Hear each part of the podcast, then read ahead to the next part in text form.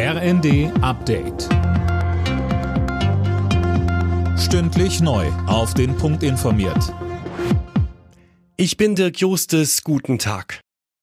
Nach der Messerattacke mit zwei Toten und sieben Verletzten in einem Zug zwischen Kiel und Hamburg sind die Hintergründe weiter unklar. Bekannt ist bisher, dass der mutmaßliche Täter ein staatenloser Palästinenser ist.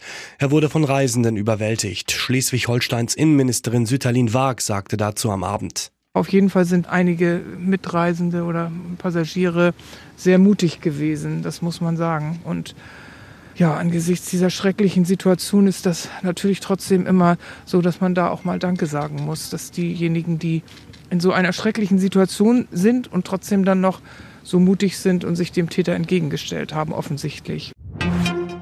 Kurz nach der Kampfpanzerzusage aus Deutschland und weiteren Staaten kommen aus der Ukraine weitere Waffenforderungen. Der ukrainische Präsident Zelensky bat den Westen auch um Langstreckenraketen und Kampfjets.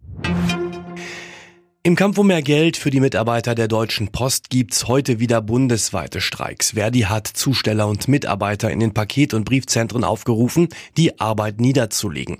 Alina Tribold. Damit will die Gewerkschaft weiter Druck auf die Arbeitgeber machen. Erst vergangene Woche gab es ja mehrere Streiktage, an denen viele Briefkästen leer blieben.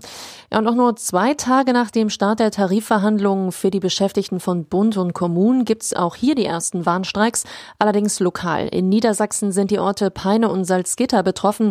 Kita-Personal, die Müllabfuhr oder auch Energieversorger sind da aufgerufen, heute nicht zu arbeiten. Ex-US-Präsident Trump darf demnächst wieder Facebook und Instagram nutzen. Der Mutterkonzern Meta will die zweijährige Sperre gegen ihn beenden. Nach dem Sturm von Anhängern Trumps aufs US-Kapitol wurde er von den Plattformen verbannt. Alle Nachrichten auf rnd.de